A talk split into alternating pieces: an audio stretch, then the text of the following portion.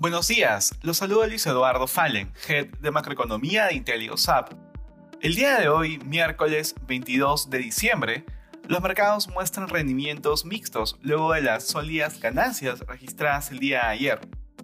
De manera particular, en Estados Unidos los futuros del Dow Jones suben, mientras los inversionistas continúan analizando el impacto que podría tener la variante Omicron sobre la economía.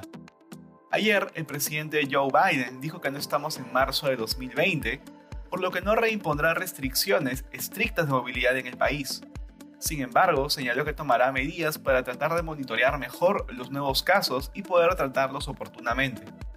De otro lado, los inversionistas estarán atentos a diversos datos económicos que se publicarán durante la jornada. En la eurozona, las principales bolsas de la región muestran resultados positivos. Estos movimientos se dan a pesar de que el nuevo canciller alemán, Olaf Scholz, mencionara que impondrá restricciones adicionales en la víspera de Año Nuevo, en medio de un aumento en los casos de COVID-19. Por otra parte, AstraZeneca anunció que junto con Oxford prepararán una dosis de refuerzo específicamente contra la variante Omicron.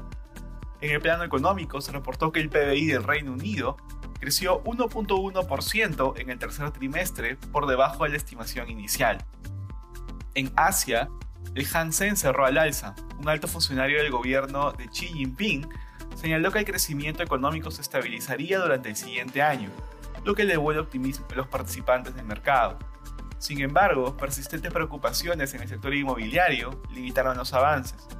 Por su parte, el Nikkei japonés cerró ligeramente al alza, en línea con las ganancias de ayer en Wall Street. Respecto a commodities, el precio del oro sube ante la caída de las tasas de interés de largo plazo. Por otra parte, el precio del cobre aumenta ante comentarios positivos por parte del gobierno chino. Finalmente, el precio del petróleo se mantiene estable. Gracias por escucharnos si tuviera alguna consulta, no duden en contactarse con su asesor.